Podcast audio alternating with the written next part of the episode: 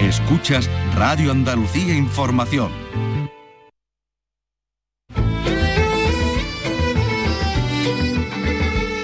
Andalucía es cultura.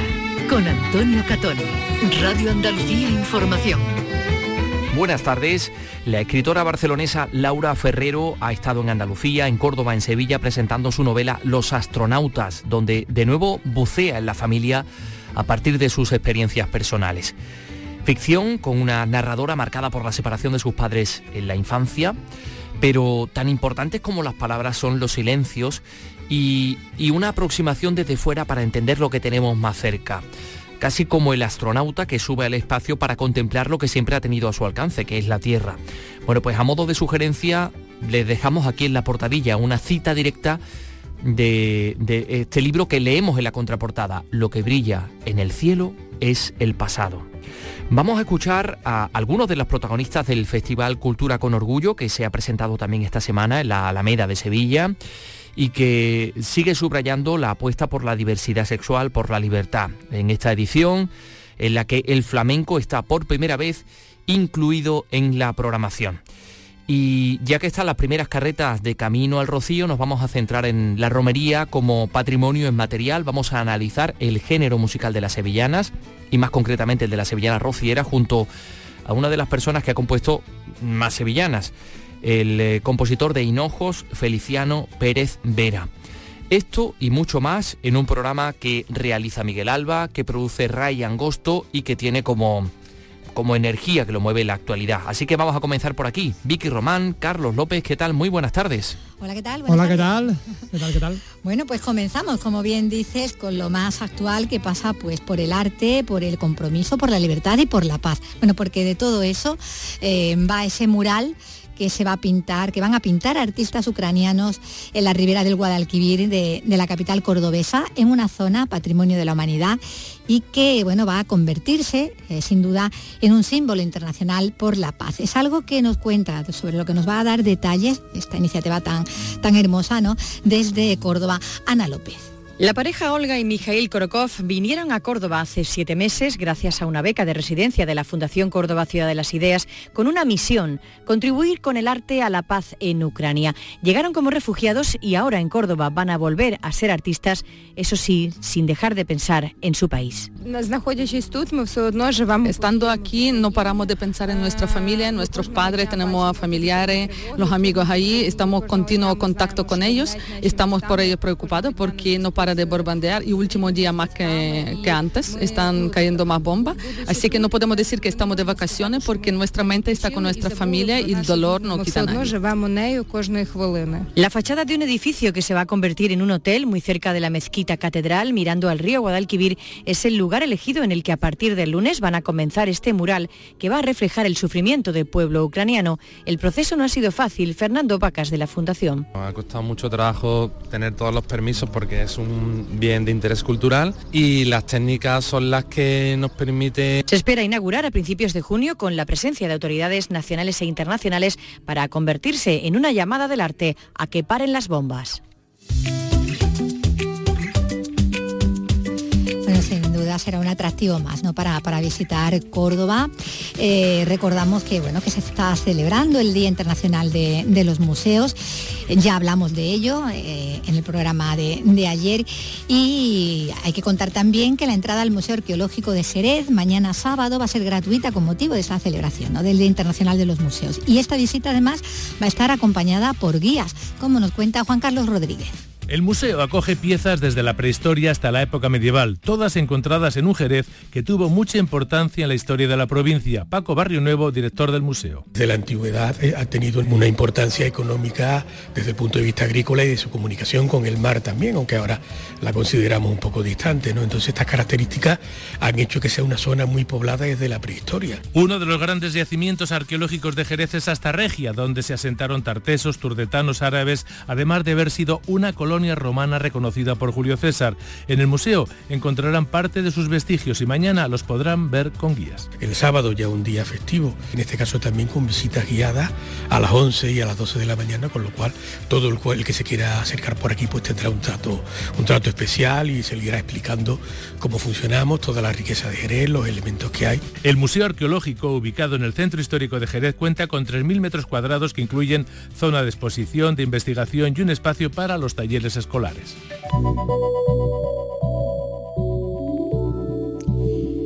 Y ahora volvemos a encontrarnos con la periodista y guionista catalana Laura Ferrero, de la que tanto nos gustó durante la pandemia su libro de relatos La gente no existe. Ahora ha vuelto a la novela tras ¿Qué vas a hacer con el resto de tu vida? Y lo hace con Los astronautas, como todas sus obras anteriores publicada bajo el sello Alfaguara, aquí con una trama muy autobiográfica, con algunas dosis de ficción y bastante más allá de los hechos personales que volcó en un par de relatos de su libro anterior. Laura, ¿qué tal? Bienvenida. Ya teníamos ganas de verte, ¿eh? Después Muchísimas de, la gracias. De, de, los relatos que no, que no hubo ocasión. La verdad que ya lo dijimos, ¿no? En plan, a ver si la próxima vez, y aquí estamos, la próxima vez. La próxima vez ya, ya ha llegado, eh, con esta historia de, de, una joven treintañera, siempre en alerta, buscando ya desde su infancia de, de, niña fantasiosa, marcada por la idea de la familia que tuvo y que no le contaron, como ya dice, y que centra en su tarea de escritora esa novela que es esta novela y que parte, eh, tengo entendido, de un hecho autobiográfico. ¿No? Sí, yo siempre cuento que la primera parte de la novela es eh, puramente autobiográfica. Yo hace uh -huh. cinco años, el día de San Esteban, el 26 de diciembre, en casa de mi tío, pues eh, nada, pues celebrábamos pues, el día después de Navidad ahí y mi, mi, tío le regaló a mi padre un álbum por sus 60 cumpleaños. Entonces, eh, en ese álbum obviamente pues estaba desde su nacimiento pues hasta el momento actual. Entonces, claro, viendo ese álbum de repente yo me topo con una foto de mi familia, que era mi padre, mi madre y yo. Que eso para cualquier persona pues sería algo normal, ¿no? Como algo que a lo que estás acostumbrado, pero yo nunca había visto ninguna foto de mi familia. Eh, mis padres se separaron cuando yo tenía un año y medio y yo crecí pivotando un poco entre estas dos familias. Entonces yo no sé qué pasó, pero todos los documentos, archivos, fotografías de esa primera pareja desaparecieron. Entonces, era claro, la única, era inédita. Era inédita y es la única que hay a día de hoy. Entonces a partir de ahí me pregunto, ¿cómo yo que llevo toda la vida? Pues hablando de la familia, eh, de los vínculos, etcétera, y yo nunca he visto ninguna foto de mi familia, ¿no? ¿Qué pasó? Entonces eh, ese es el, esa es la mecha, ¿no? Que enciende este relato, que de alguna manera empieza en la necesidad de investigar un poco, hacer entrevistas a mis padres para ver qué pasó. Pero es verdad que ellos me dan unas versiones como muy contradictorias y entonces lo que tengo es que armar un poco pues mmm, fantasía y ficción para llegar a ellos.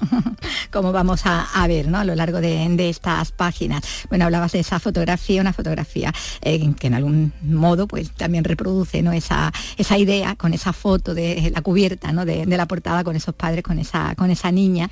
Claro, pero la fotografía de la... La portada es muy feliz. no, pero esta portada eh, no es una fotografía, es una ilustración. Uh -huh. Nosotros, bueno, yo quería poner sí, una foto de archivo familiar, pero uh -huh. mis padres no quisieron. Entonces tuvimos como que idear una fotografía, que, o sea, una ilustración que pareciera una, imagen, una fotografía. Sí. Entonces la niña que aparece uh -huh. soy yo. Sí. y los padres, el padre está inspirado en Neil Armstrong Ajá. y la madre en Sally Field, porque a mí Sally Field me recordaba mucho a mi madre cuando era, cuando joven. Entonces, bueno, es un poco un trampantojo. Aire, sí, sí, un aire, una inspiración. Sí, sí, ahora, ahora mira, puesto así y doblando un poco la, la portada de la mirada mejor, notas esos parecidos. Bueno, esta novela que nos cuenta ya en el inicio, pues esa infancia marcada por una separación, por la construcción, como decía, de esas nuevas familias por parte de, de los padres, que eso no era lo más habitual eh, en los años 80, ¿no? Y habla de esos hijos de separados como club selecto de, de niños tristes, desubicados, en un proceso que culminaba años después, en la mayoría de los casos, en el psicólogo, y de hecho ella, la narradora, va a desarrollar ya en la infancia algunos TOC, ¿no? Sí. Que hace que, que bueno, termina o en el ¿no? exacto termina o en el psicólogo o escribiendo los astronautas sí. o sea puedes escoger pero es verdad que en los años 80 no sabíamos separarnos es decir la ley uh -huh. se aprobó el 81 mis padres se separan en el 86 y yo recuerdo que era una de las dos niñas del colegio no que uh -huh. cuyos padres estaban separados. Entonces, claro, no había referentes. Eh, la custodia compartida apenas existía, ¿no? Entonces, claro, siempre era ese modelo de familia en la que la madre se quedaba con los niños o con la niña o con quien fuera y el padre desaparecía un poco, ¿no? Y se convertía en estos padres ausentes, ¿no? Que luego había que reconquistar un poco a lo largo de la vida, ¿no? Pero era fuente de extrañezas, sobre todo por el tabú y por el estigma que rodeaba al divorcio. Yo recuerdo que iba a un colegio de religiosas y que más de una vez me habían dicho, voy a rezar por tus padres porque viven en pecado. O sea, tú imagínate eso para una niña al final es como todo el tiempo no sabes muy bien dónde estás, es muy incertidumbre todo el rato. Bueno, es una niña, eso sí, con mucha imaginación, lo que de un lado es un refugio, ¿no? En muchos momentos, ¿no? Esa imaginación, esa fantasía que tiene, a veces también es un poco una condena, ¿no?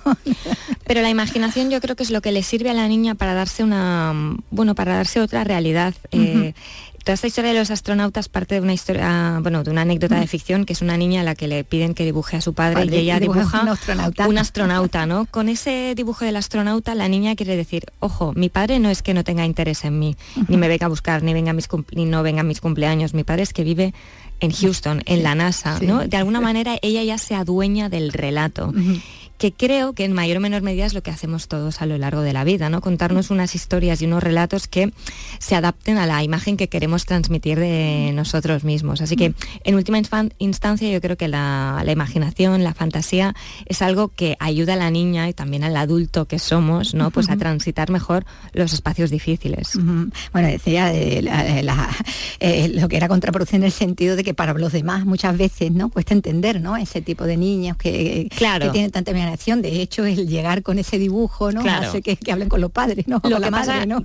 lo que pasa que es como muy flagrante. a mí me da más miedo los adultos, bueno, o sea, cuando ya somos adultos y, incurrimos en estos autoengaños que solo nosotros lo sabemos. Porque que una niña te llegue con un dibujo del astronauta, dices, está, se está inventando aquí una vida que no es la suya. Entonces ya ves que está pasando algo. Pero si eso se mantiene. Claro, pero si eso se mantiene y cuando somos adultos, que lo hacemos de manera mucho más verosímil, a mí eso sí que me parece mucho más perverso y difícil de bueno, de darte cuenta de eso. Bueno, ella está muy marcada por el hecho de que el padre no viva con ella, que tenga otra familia, que haya otro padre, que, con ese nombre, ¿no? En, su puesto, ella está hecha un lío con el modo de llamar a unos y otros en la familia oficial y, y en la otra, muy confundida, sin saber qué sitio ocupar en el sofá, muy sola muchas veces también, ¿no? Es que creo que todas estas situaciones, lo que decíamos de las separaciones de antes, lo que daban lugar es a, este no tener un lugar. Claridad de entrada, nombrar, ¿no? Es existir. Cuando estás todo el tiempo sin saber cuál es el nombre que tienes que utilizar para el papá, para el padrastro, etcétera. Yo creo que las realidades las comprendes de otra manera. O sea, te llega la, la realidad como sesgada por ese por ese no terminar de conocer del todo. Entonces esta niña vive un poco a merced de esas dos familias que no terminan de ser la suya y al final lo que quiere esta niña es que la quieran, como quieren todos los niños, ¿no? Esa búsqueda, ¿no? Que decíamos en permanente búsqueda, ¿no? Y en alerta está buscando eso, eh, el amor, ¿no? Bueno, eh, solo la palabra y el concepto madre permanece claro para ella en todas partes, ¿no? Y es una madre, bueno, esquiva ante sus intentos de escribir sobre la familia, muy sucinta ante las explicaciones que le lleva pidiendo toda la vida, porque para ella el padre las dejó por otra y se fue de casa. Claro. punto. La madre al final es una de estas mujeres que ha tenido como un férreo control de su historia. No la, la, madre, digo la madre sobre todo de la, de la novela, ¿eh? de la narradora, que hay muchísima ficción, pero lo que le ha interesado es que nadie la mirara con pena. Entonces ella se ha adueñado del relato como para transmitirle a la hija no lo que ella creía, ¿no? O quería que hubiera pasado. El problema es que la hija se ha quedado con un relato completamente a medias y falso y que eh, como ha sustituido el relato de la hija por el de la madre, la hija se queda con, sin el 50% de su historia, que es la historia del padre y la historia de esa pareja originaria, ¿no? Entonces, bueno, yo siempre digo que lo que me ha ocurrido en, los astronautas es que la primera pregunta que me hago yo ahí es, bueno, o que me hacían a mí la gente eh, de pequeña es, ¿dónde está tu padre? Pero esa pregunta de ¿dónde está tu padre? me lleva a la pregunta de la presencia y dónde está mi madre, ¿no? Quiero decir que a veces la ficción es como azarosa y te lleva ella misma, ¿no? De la mano. Mm. Como dice la, narradora en algún momento, es la historia de cómo mi madre enterró a mi padre, ¿no? Y, que cualquier historia no cuenta la verdad, sino una verdad. Cada uno es dueño de su relato y la madre, pues claro, como tú dices, no tiene, tiene el suyo, ¿no? Y en él se quiere, se quiere mantener a pesar de todas esas preguntas, ¿no? Y la pena. esquivando ahí como. claro, pero la pena es que como hijos nosotros no podemos eh, ir más allá muchas veces, ¿no? No cuenta la verdad, sino una verdad, la de cada uno. Yo cuando empecé a escribir esta novela siempre pensaba, eh, tengo que llegar a la verdad, pero luego piensas que es la verdad. Yo siempre recuerdo esta frase de, de, Serrat que dice, nunca es triste la verdad, lo que no tiene es remedio. claro, pero cuando no puedes llegar a verla, te tienes que conformar con, bueno, con la literatura, que al final te da otra manera, o sea, con estos rodeos de irte a los astronautas o irte o utilizar la poética que tú escojas, entiendes la historia desde otro punto de vista que me parece igualmente interesante. Lo que pasa que no vamos a tener los datos cronológicos, los detalles, todo eso que yo querría haber encontrado, yo no lo pude encontrar, ¿no? Porque al final necesitas también un poco de cooperación. Ah, y si tienes ahí una madre claro, en banda. que es la dueña del relato, pues bueno, no puedes escribir el relato que quisieras, tienes que escribir otro, pero que te tiene que servir igualmente a ti. Bueno, ella, como decía, ¿no? ha ido justificando a menudo la ausencia paterna al punto de fantasear ¿no? con, ese padre astronauta ¿no? en, el, cole, fascinada por, por esos nadadores entre estrellas, eh, como flotando sin estar, esos hombres solos, ¿no? en los que encuentra ese, ese, alivio. De hecho, la novela se abre con esa referencia a la novela inconclusa de, de Nabokov ¿no? y a ese capítulo eh, que daría luego nombre al lugar mm, del espacio, bueno, más allá del espacio conocido, ¿no? con el que titula además el primer capítulo del libro. Aquí muchas referencias literarias, más allá de lo que es la cita, porque una explicación también. Mm. Y, también, bueno, esos hitos espaciales que van encajando con lo que ocurre a, los protagonistas, como esa separación justo el día que está ya el Challenger delante de todo el mundo, ¿no? Ahí estalla la vida de... Claro, como yo no tenía la realidad para explicar la realidad, tuve que buscarme esta especie de rodeo larguísimo y para mí que es bueno necesario para contar la, para contar la, historia. Pero para mí los astronautas, cuando yo los pensaba de niña, eran esos hombres que se habían ido lo más lejos posible para ver algo que tenían muy cerca, que era la Tierra, ¿no? Para mí, este rodeo que he dado yo con los astronautas y con todas estas historias me ha permitido entrar en la historia de mi padre, de mis padres, desde otro lugar, desde la lejanía. Y es desde ahí también pienso que a veces cuando tomas perspectiva es cuando realmente puedes comprender. ¿no? Pero si estoy ya sin la literalidad, sin esa fuerza de los detalles o de las concreciones, lo puedes entender desde lo universal. Para mí los astronautas eran hombres y mujeres que estaban solos, ¿no? Y para mí, por ejemplo, el, detalle que contabas del Challenger, ¿no? Que el medio mundo vio cómo estallaba en directo, pero yo siempre pensaba, vale, eh, de, esa gente que está viendo cómo estalla este, este cohete en directo, este transbordador, perdón, el transbordador espacial, en, directo, hay dos niños, que son los hijos de Krista Macaulay. que la que era la profesora, ¿no? La profesora que mandaron al espacio, y yo de niña estaba aterrorizada por los niños, por los niños y porque yo solo tenía una madre. Entonces yo pensaba, si a mí me pasa esto, ¿qué haría? ¿no? O sea, decir que cada uno interpreta la historia según sus propias coordenadas, necesidades y miedos. Bueno, son historias y situaciones que la narradora va a ir incluyendo en el relato de, su historia, el tiempo que se va reconstruyendo, descubriendo en el camino eh, esos distintos parámetros con que medimos las hazañas, ¿no? Para concluir que un euro es un astronauta, pero no un hombre que deja todo en busca de, una vida mejor, ¿no? A veces miramos demasiado.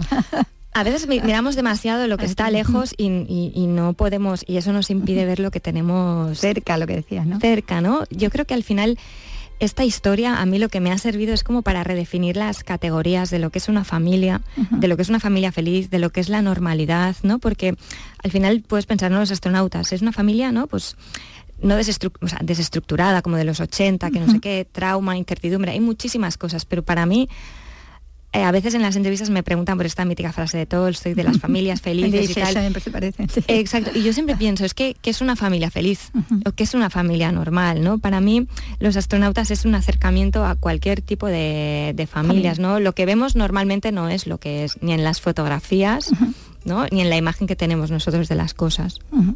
Bueno, nos va a ir mostrando ese proceso de crecimiento, ¿no? El crecimiento, bueno, porque nos está contando desde niña, pero también está ese crecimiento personal en, el, en la tarea de escribir, ¿no? En, ese, en ese tiempo que está escribiendo la, historia, la narradora que, en su escrito tiende a usar la tercera persona para fingir distancia cuando tiene que evocar pues, miedo o dolor, ¿no? Mm, vemos que también ella...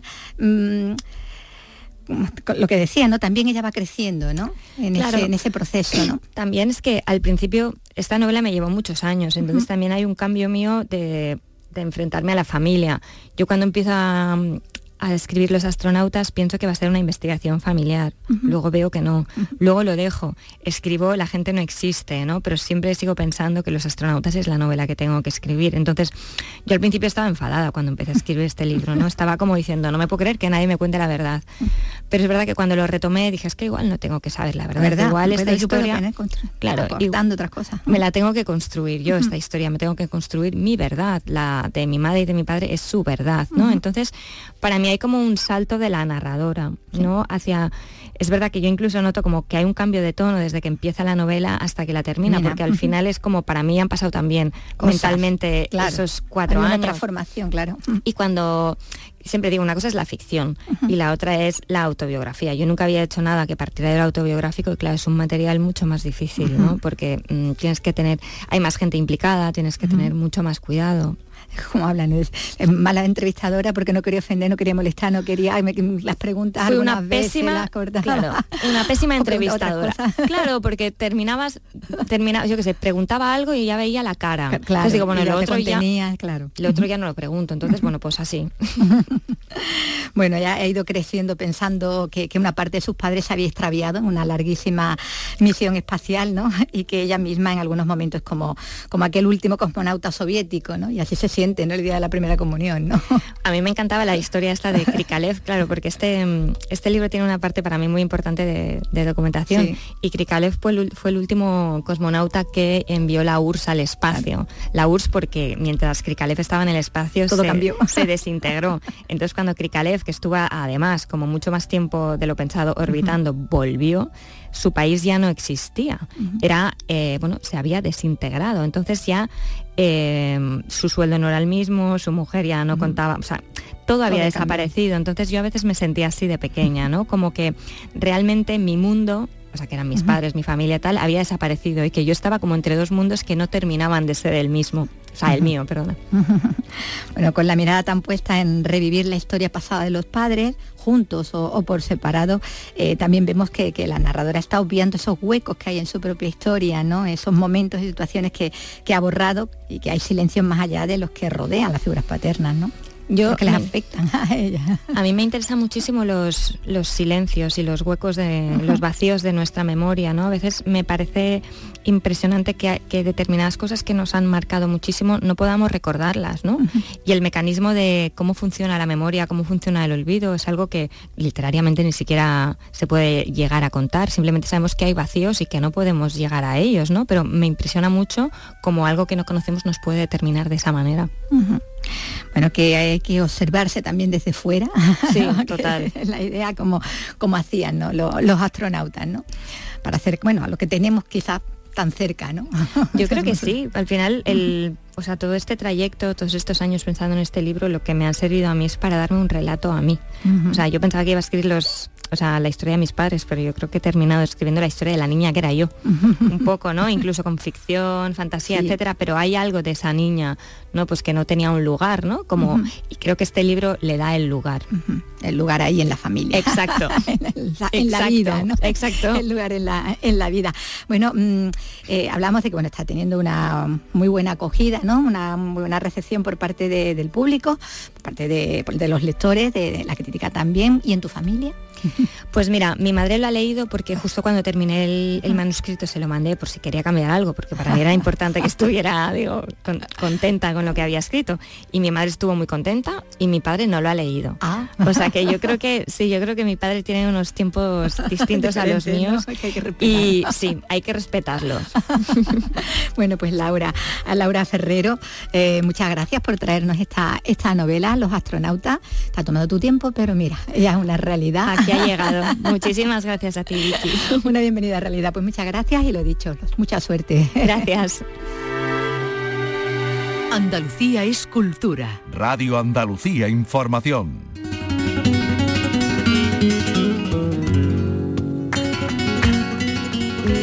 Ahora nos ocupamos de, la música, que hay mucha, hay mucho flamenco. Además, en Almería Capital esta noche vuelven los conciertos de primavera en las Almadrabillas, junto al cable inglés. Y esta noche es José Mercé quien inicia la gira de su último trabajo, el Oripandó con el que repasa su vida. Y mañana llega también la granadina Lola Índigo, con un lleno total porque todo está ya, ya vendido. Informa José Antonio Fuentes.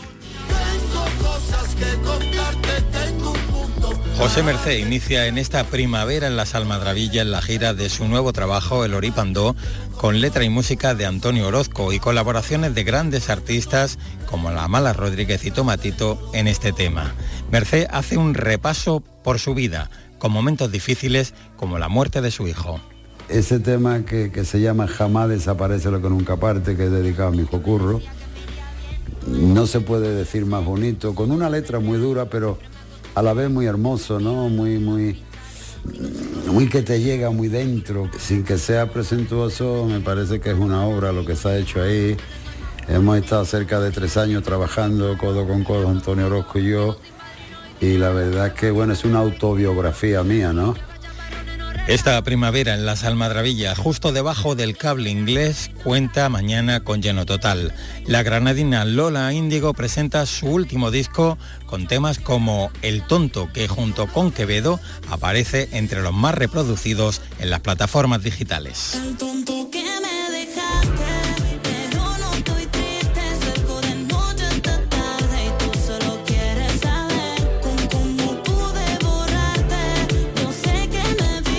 Y tenemos más música y también en Almería.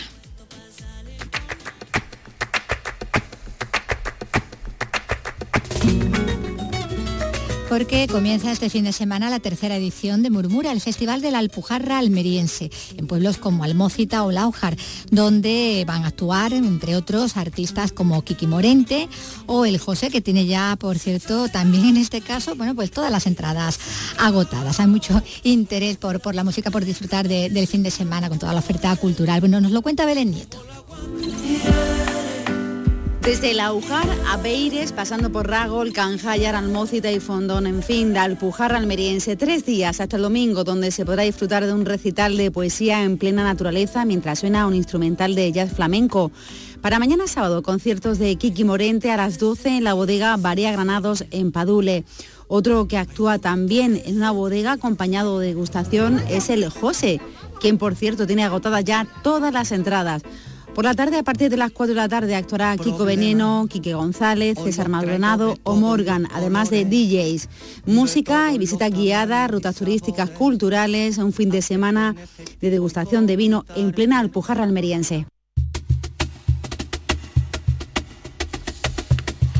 Bueno, y la sede del Instituto Andaluz del Flamenco en Sevilla ha cogido hoy la presentación del nuevo disco del guitarrista José Quevedo Bolita, un trabajo con un título muy sugerente, Fértil. ¿No es así, Carlos, que hay? Pues exactamente, es el segundo álbum en solitario de este guitarrista jerezano, bueno, un trabajo diverso donde la guitarra solista tiene en efecto pues todo el protagonismo. He estado en la presentación, realizada por cierto por una, por una persona muy cercana a nosotros. ¿A que sé que sí? Sí, sí, sí. ¿no? sí, sí, sí. y esto me han contado los protagonistas. Bueno,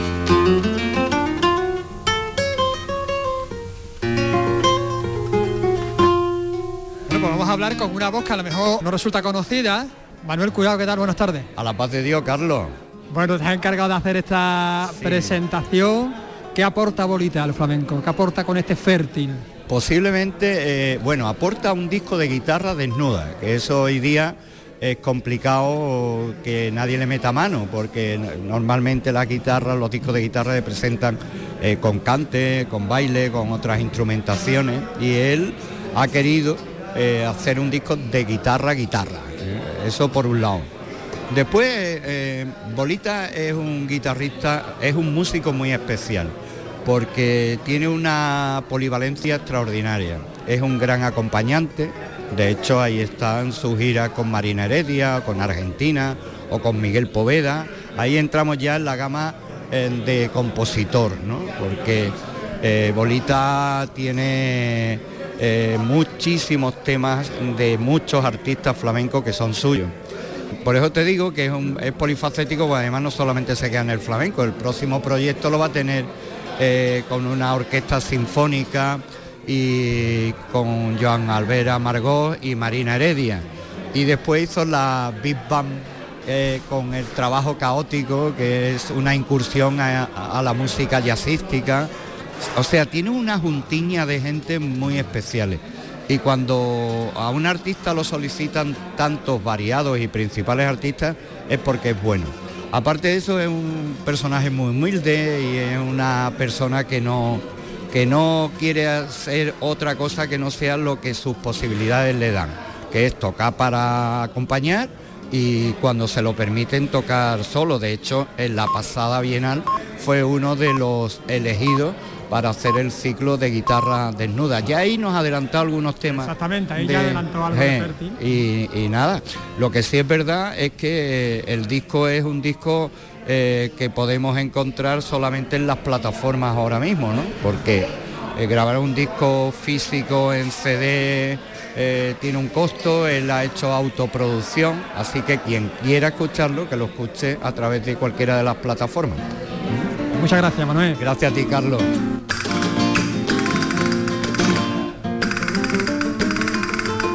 Fértil, trabajo que preestrenaste, por decirlo de alguna manera, en la Bienal. ¿Qué nos vamos a encontrar en Fértil? Bueno, en Fértil el, aficionado se va a encontrar guitarra flamenca eh, en su máxima expresión. Quiero decir, no la única, eh, lo único que me permitió es poner percusión y palma. O sea que son ocho piezas más un bonus track netamente flamenco desde mi, desde mi perspectiva, desde el aprendizaje desde todos estos años que llevo trabajando en el mundo del flamenco. Y muy diverso, ¿no? Bueno, hay una, hay, sí, hay una baraja ahí yo creo que importante y, bueno, hago un guiño también a una pieza del maestro Manuel de Falla que, que es la danza del molinero porque me parece que eso fue un punto de inflexión en esa época, ¿no? Eh, el acercamiento del maestro a la música flamenca dio pie a que luego grandes compositores como Manolo Sanluca, Paco de Lucía, etcétera, tuvieran ese esa mm, eh, por decirlo de alguna manera eh, esa apertura ¿no? musical en cuanto a la composición ¿no? esa apertura esa valentía esa vanguardia totalmente aunque yo creo que hoy, hoy, hoy día precisamente lo vanguardista quizás sea pues enfrentarte con la guitarra flamenca ahí a, pulmón, ¿no? Como bucear sin bombona. Pero, pero es, es lo que tenemos que reivindicar. Que todo, todo está bien cuando está bien hecho. Con esto no quiero decir que lo demás no, sea interesante. O sea, el, el hacer discos sinfónicos o discos con otras músicas y tal pero tenemos que recordar constante, recordarnos constantemente la grandeza que puede tener una simple guitarra, simple entre comillas, que no me ven los que me oyen, pero yo lo señalo, la, la, eh, importancia y la potencia que tiene el flamenco en sí, ¿no? Y por eso, digamos, has hecho este, este disco como el ciclo de, de la final de guitarra desnuda, ¿no? De guitarra solista. Bueno, no está desnuda del todo, está en tanga está en tanga, pero, pero bueno, un tanga muy chulo que tiene. bueno, el tanga, entre, otras cosas, es tu hijo, José Joselito, ¿no? ¿Cómo lo llamamos? Joselito de Quevedo, bonita chico. José Quevedo, no ven, ven, José, ven, di algo, ven. Lo tenemos aquí al lado, lo tenemos aquí al lado, que, has tocado, acabas de tocar junto a tu padre.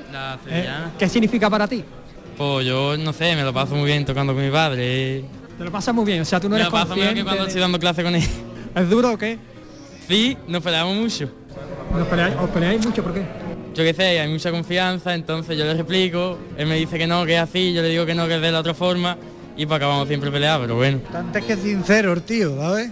Y eso me gusta, porque es la verdad, yo, yo con él no parto pera, quiero decir, él, él sabe desde pequeño la dificultad que tiene esto, y como tal yo quiero que él lo respete, lo trabaje y lo, y lo exprima al máximo yo lo otro sería lo sencillo, ¿no?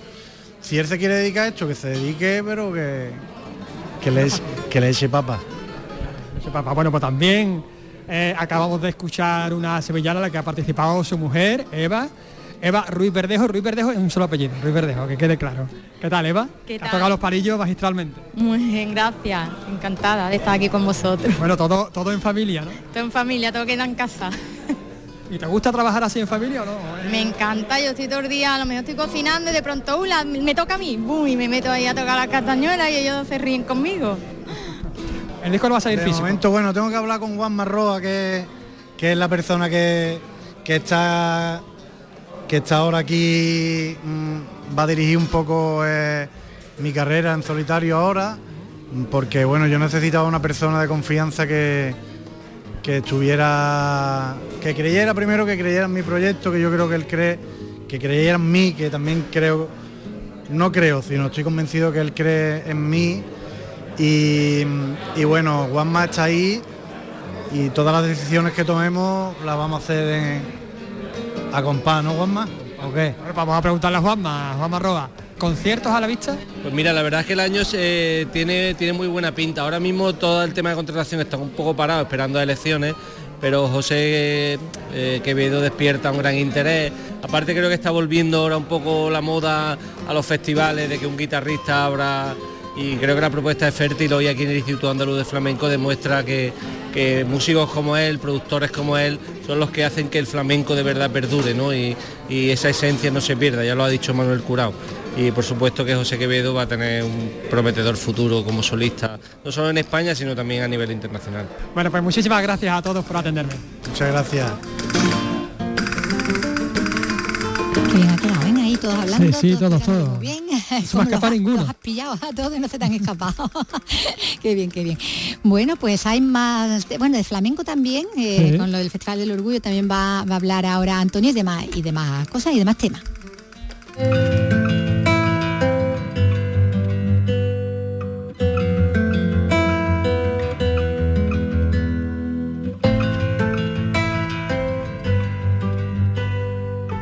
Gracias, Vicky Román, Carlos López. Eh, ya les hemos informado, ya les hemos contado a grandes rasgos cómo va a ser la séptima edición del Festival Cultura con Orgullo, el FOC de Sevilla, que es una propuesta escénica que ofrece espectáculos musicales, danza, teatro, mm, eh, audiovisual, desde el 25 de mayo al 10 de junio. Este año incorpora dos novedades mm, importantes, de peso. Por una parte, espectáculos flamencos y por otro, propuestas realizadas por compañías no profesionales. Eh, ya hemos escuchado, por ejemplo, al bailador Iván Orellana con su propuesta titulada Inherente. Y ahora van a escuchar al actor y dramaturgo Miguel López que ofrece Tu Hermosura. Estamos hablando de una pieza que eh, aúna los fandangos tradicionales de Almonaster, los fandangos de las cruces, de la Cruz del Llano, la Cruz de la Fuente, maravillosos, con los textos de San Juan de la Cruz. Con Miguel López pudo hablar Carlos López. Descríbenos qué partes tiene el espectáculo, hacia dónde transita, de dónde parte, dónde pretende llegar. El, el espectáculo realmente es parte de, bueno, la excusa es como de un alter ego mío, ¿no? un alter ego eh, que me inventé en el, en el confinamiento, que lo pasé con mi madre, que se llama Rosita, porque una de las bases importantes también de este trabajo es que yo me metí en el estudio con estos temas que os he comentado y con dos trajes de flamencas de mi hermana, ¿no? Era como volver a mi niño chico que jugaba con los trajes de flamenca de mi hermana y entonces pues eh, es como un compartir con el público, un encuentro de, con hermanas en el que voy a, invocar a través de- del cántico espiritual al amado. Y pero, desde un punto de vista festivo, ¿no? Como, con elementos como las romerías y con temas así como más folclóricos también. Siento como ciertos puntos de conexión también con esta participación gay en la Semana Santa, ¿no? Sí, bueno, eh, eh, curiosamente yo he participado en el, en el famoso documental de Jesús Pascual de Dolores Guapa, yo intervengo en ese documental. Pedazo de, de documental, por otra parte. Eh, Sí, la verdad que es bastante y muy necesario. Eh, Yo estoy encantado de haber participado. Precisamente en ese documental yo intervengo eh, en un potaje que hacemos en mi casa con amigos míos que también me acompañan en, en el proyecto, por cierto, Jaime Conde Salazar, y también conmigo están Alberto Cortés, el dramaturgo y intérprete malagueño. Y reivindico un poco que yo precisamente me dedico al teatro y soy actor porque desde chico soy una marica cofrade. Entonces yo creo que eso me tiene muy marcado y, y realmente me enfrento a la, a la propuesta escénica desde un punto de vista muy ritual, en el que de repente eh, quiero vivir más una experiencia y un trance que compartir con el público y que el público viva conmigo, más que realmente ir a una escena de teatro más clásica, por decirlo de alguna manera, ¿no? en el que encargo unos personajes y te cuento una historia, sino es más mi búsqueda compartida. ¿no? Hay un punto de estudio antropológico incluso, ¿no? En este Sí, totalmente. Totalmente, claro, es un estudio totalmente, sí, sí, sí. Eh, eh, a mí me gusta mucho descubrir la relación que hay entre los fandangos del monasterio y el, y el propio cántico espiritual, porque tiene un punto bucólico, ¿no? Que, se ponen en común, ¿no? Y esta cosa de, del amor eh, a Dios, pero qué relación tiene con, con, lo carnal, con el amor como lo entendemos más, propiamente erótico. De hecho, San Juan escribe y hace el paralelismo para hablar del amor a Dios, lo hace a través de un amor carnal, ¿no? De la amada que busca, que eso también se ve en, la influencia que tiene el propio San Juan en el cantar de los cantares del, Antiguo Testamento, vamos. Entonces a mí hay un punto ahí que me parece súper interesante, que, que, es una línea delgada que divide un tema, que separa a un tema del otro, pero que está muy conectado realmente. Entonces como el amor carnal también nos hace trascender, porque el cántico espiritual al final lo que está demandando es que que Dios se nos haga carne, que es la historia realmente del cristianismo, ¿no? cuando Dios se hace carne. Entonces, ahí hay mucho de carnal en la propia mística cristiana y judía. Bueno, pues esto cuándo lo vamos a ver. El 31 de mayo en el Teatro Salvador Tábora a las 9 de la noche, dentro del Festival FOC. Allí estaremos, muchísimas gracias. Muchas gracias a ti.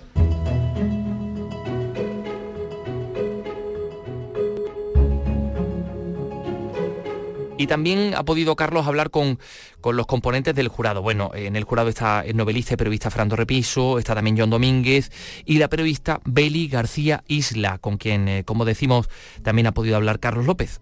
Beli García Isla, ella es actriz, es periodista, en fin, ella es todo lo que ella quiera. ¿Qué tal, Beli? Bueno, fíjate, mm, periodista sí, pero hace tres años, cuatro, no recuerdo bien, em, eh, formamos parte también del FOC eh, participando. Teníamos una obra de teatro escrita por Miguel Ángel Parra y, y Dani Blanco, que se llamaba Ay Diva Mía, y participamos también con esa obra de teatro en el FOC, fíjate. ¿Y cómo se ve eh, los toros de esta barrera? Uy, mm, con fíjate, y además con el nivelazo que tenemos mm, del año anterior, con mucha responsabilidad nos lo estamos tomando con mucha responsabilidad, la verdad. Estamos muy ilusionados, también te digo, ¿eh? cuando Javier Paisano nos fue llamando a cada uno de nosotros, Jonathan Domínguez, eh, Fernando Repiso y a mí, eh, nos hizo muchísima ilusión a los tres. Justo fuimos, los tres mismos fuimos jurados del Festival Europeo de Cine, estamos hablando, y ahora repetimos aquí en el FOC justo los tres y nos hace exactamente la misma ilusión que nos hacía eh, anteriormente, pero también mucha responsabilidad. Este año incluí por primera vez el flamenco eh, y también el teatro, digamos, de aficionados. Habrá, por supuesto, el, premio Nazario, el premio de, siempre, pero bueno, también habrá igual algún que otro premio, ¿no? Porque eso depende de la edición. Depende de la edición y depende del... Fíjate, el teatro es una cosa muy viva. No hay dos funciones iguales, eh, el público no lo recibe dos veces igual y por lo tanto para, a la hora de otorgar un premio, el Nazario, ese es eh, inamovible, hay un primer premio y ese es, pero luego va a depender mucho de si encontramos un destello, una interpretación estupenda, eh, una luz especial en, algún, en alguno de los espectáculos. Va a depender mucho de qué encontremos. Y a partir de ahí eh, los tres eh, miembros del jurado, que además somos muy amigos y desde hace muchísimo tiempo, vamos a sentarnos y vamos a ver qué es lo que eh, esa puesta en común nos, da de sí. El teatro es algo vivo y los premios en esta ocasión van a serlo también. Como este festival. Muchísimas gracias, Beli García Isla. Gracias a vosotros, un beso grande.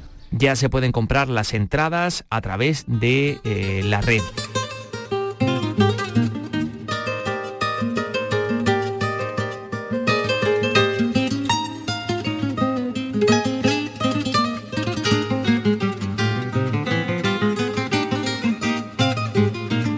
Andalucía es cultura con Antonio Catoni.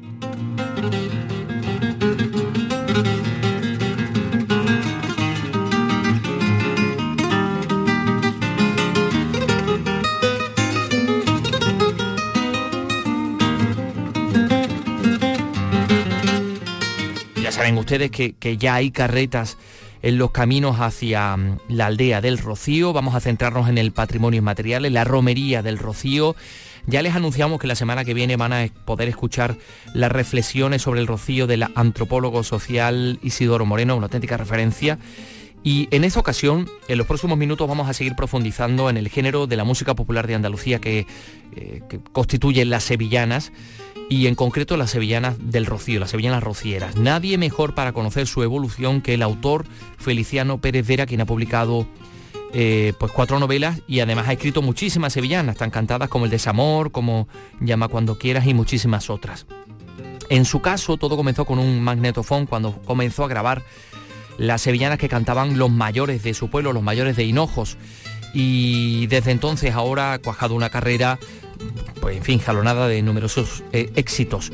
Así que mm, vamos a hablar de las sevillanas rocieras con Feliciano.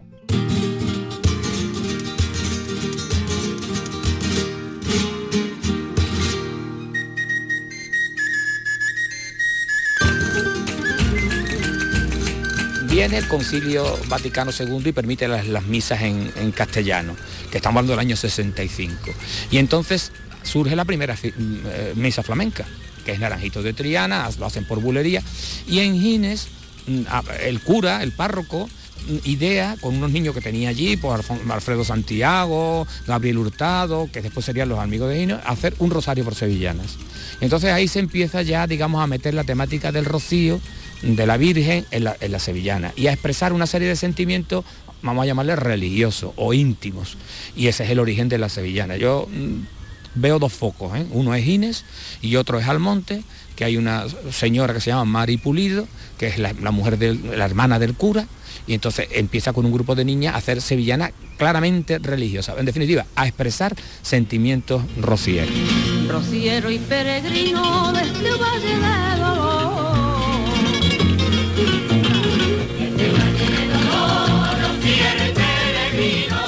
En esos mismos años está Manolo Pareja, que viene con la Hermandad de Triana, haciendo sevillanas completamente desenfadadas del camino por Chumbera del Camino, Camino de la Cigüeña, cuando pasa Triana todo se alegra.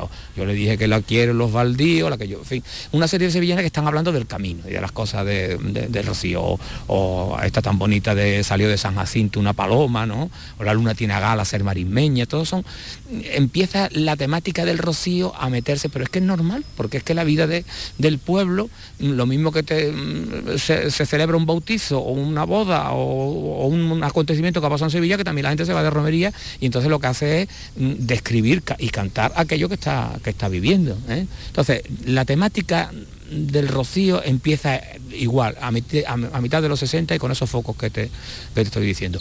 Conforme va avanzando mm, los años se va haciendo más profunda, más religiosa, más larga, con más letras. Y, bueno, y así surge la sevillana rociera que ahora mismo conocemos. Sí, sí, no, de, hecho unas letras a veces, eh, bueno, kilométricas, ¿no? Y muy difíciles de, recordar, con lo cual también tiene, eh, tiene algo que, digamos, tiene, tiene peso específico. Sí. Esto de las sevillanas largas, quiero decir que la sevillana, cuando Manuel Machado define todos los cantos flamencos, tiene una, que a mí me gusta siempre recordarlo, por hacerle el homenaje a él, porque fue el primero que dijo lo que era una sevillana, de, un punto de vista cultural. Sevillana él dice, sevillana es la copla. Lo primero que dice es que es copla. Graciosa, es, sevillana es la copla, graciosa y tierna, donde hasta las palabras danzan y juegan. Cuerpo de avispa que sabe que se muere si acaso pica. Esto está escrito en los años 20 por Manuel Machado y diciendo, definiendo cada uno de los cantos de la sevillana dice eso. Lo primero que dice que es una copla y ya la está separando, al ser copla, por pues está separando un poco del flamenco. ¿eh? Y, está diciendo que es graciosa, que es tierna, que es sencilla, que tiene poca letra, cuerpo de avispa, o sea, un cuerpo ligerito, y además que, sabe que se muere si acaso pica, o sea, no puede ser ácida, no puede ser agria. Lo mismo que en Cádiz, los carnavales están siendo ácidos y agrios y criticándolo todo, y es una especie de retrato social. De, en Sevilla es, es intrascendente. La Sevilla tiene que ser intrascendente y tiene que tener simpatía y tiene que tener alegría. Esa es la sevillana sevillana. Todo lo que después ha venido pues bueno, pues son derivaciones. ¿eh? Oye, Feliciano, y, a todo esto, ¿dónde colocamos un fenómeno que a mí me apasiona, como es el de las corraleras de Lebrija? Que además le añadimos procacidad, y a veces eh, mucha, mucha mala leche, ¿no? En ese mismo contexto, ¿no? De sevillanas improvisadas, con, con, temas algunas veces incluso sexuales, ¿no? Algunas alusiones, eh, incluso mal, malsonantes, ¿no? Yo cuando hicimos el, disco este de... Famosa de la mocita meando no hace hoyo, ¿no? Hace hoyo. Eh, nosotros recogimos muchas sevillanas para hacer el, disco este de mm, Así canta nuestra tierra por sevillana, en los pueblos, y eh, había viejos que te cantaban algunas cosas ¿no? graciosísimas, pero claro, decidimos no meterlas porque muchas veces muy fuerte, ¿no? Y eh, optamos más bien por una línea elegante, ¿no? De, a la hora de elegir las letras y tal, ¿no? Desde el punto de vista, estamos hablando, bueno, eh, Concilio Vaticano, eh, 60 y tanto, pero claro, la situación política en España cambia enormemente, llegan los socialistas al poder en, Madrid, en el gobierno central se multiplica. No sé si eh, los andaluces y la gente de la Baja Andalucía eh, es consciente del auge que toma las sevillanas en, toda España ¿no? y, y, algunas partes del mundo. ¿no? ¿Qué peso tiene ese desembarco de andaluces en el gobierno central? Hombre, vamos a ver, yo lo que sí veo es que la autonomía cambió nosotros, mm, recuerdo que vamos, yo empecé a salir por los bares en Sevilla cuando tenía muy joven, 14 o 15 años, porque entonces no había estas limitaciones del alcalde. Y entonces nosotros poníamos, recuerdo un bar que se llamaba Siete Revueltas, que estaba por ahí por El Salvador, en la calle Siete Revueltas había una taberna. Y la taberna tenía, tú cogías la guitarra y te ponías a cantar, ¿no?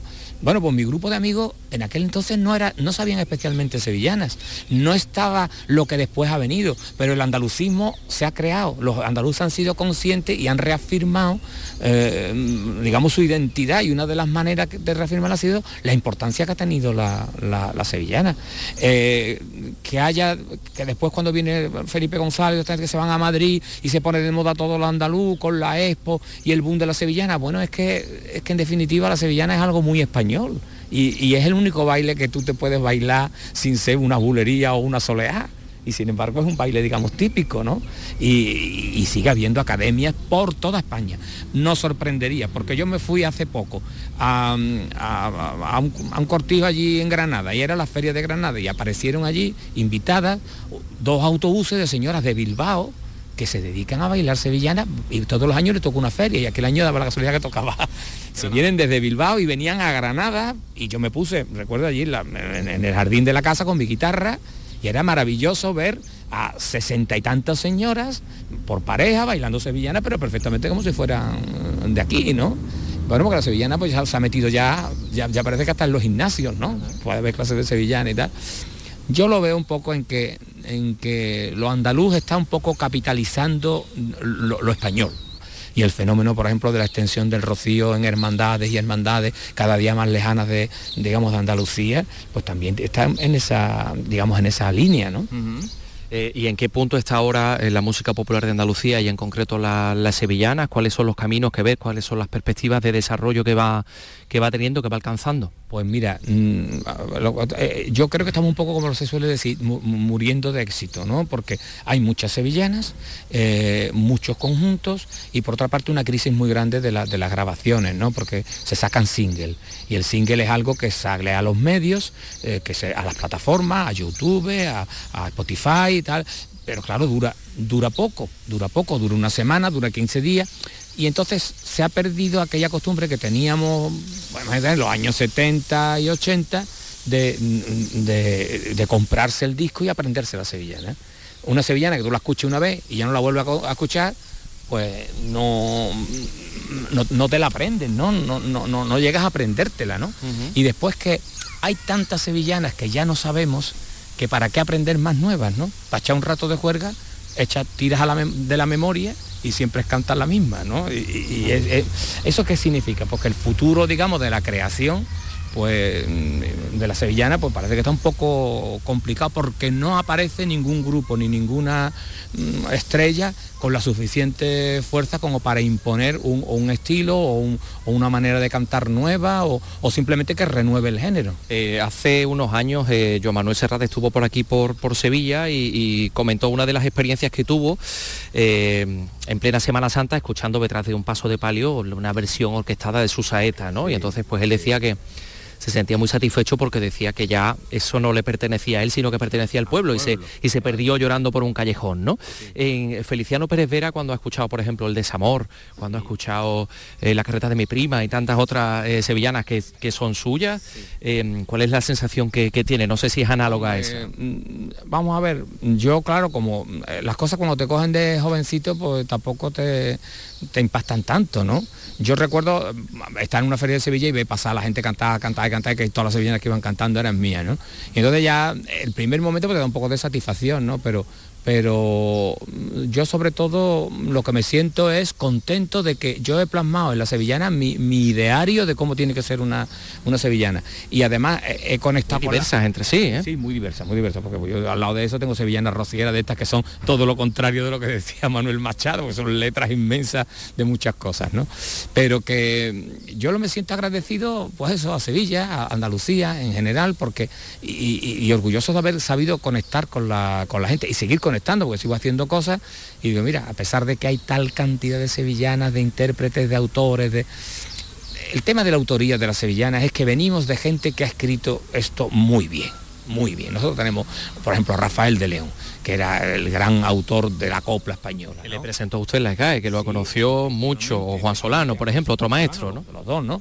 Entonces, después de haber tenido una sevillana como, yo qué sé, cuando paso por el puente, tenía que son las letras suyas, ¿no? O tantas letras bonitas eh, que, él escribió, pues claro, pone el listón tan alto que todos los que han venido después, pues digamos, lo han tenido difícil.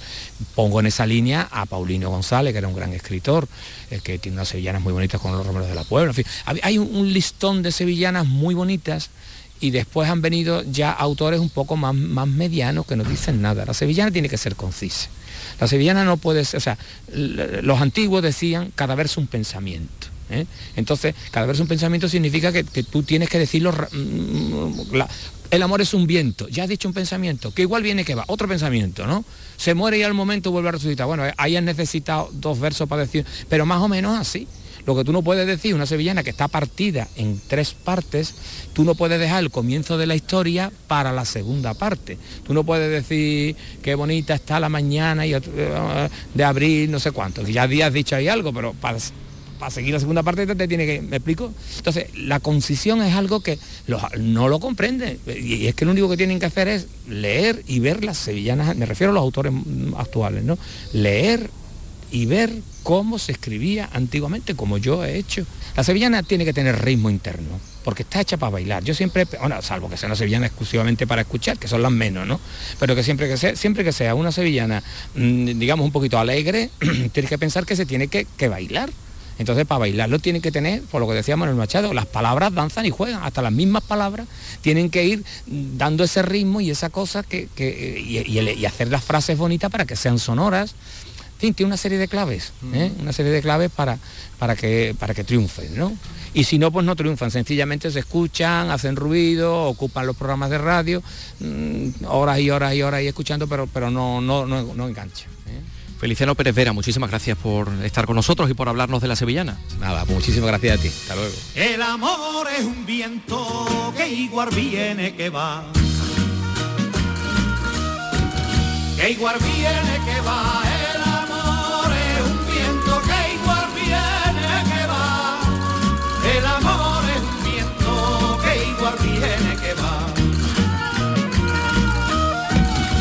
igual viene que va, se muere y al momento vuelve a resucitar. Se muere y al momento vuelve a resucitar.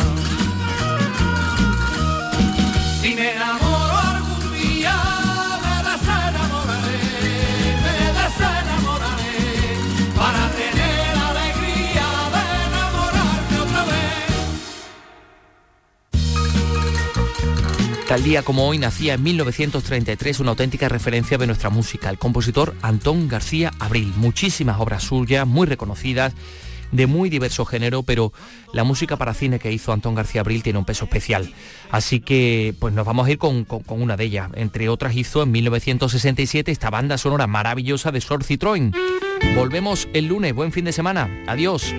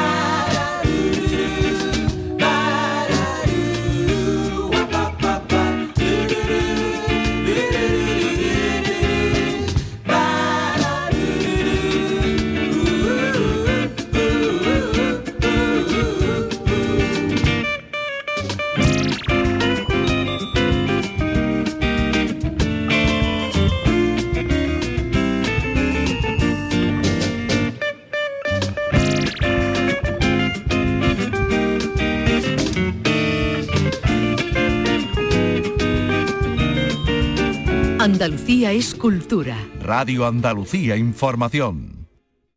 En la revista de Radio Andalucía Información tienes el repaso a la actualidad del día. La última hora, conexiones en directo, información especializada, música. Tu programa de tarde en Radio Andalucía Información es La Revista. De lunes a viernes, desde las 5 de la tarde, con Beatriz Rodríguez.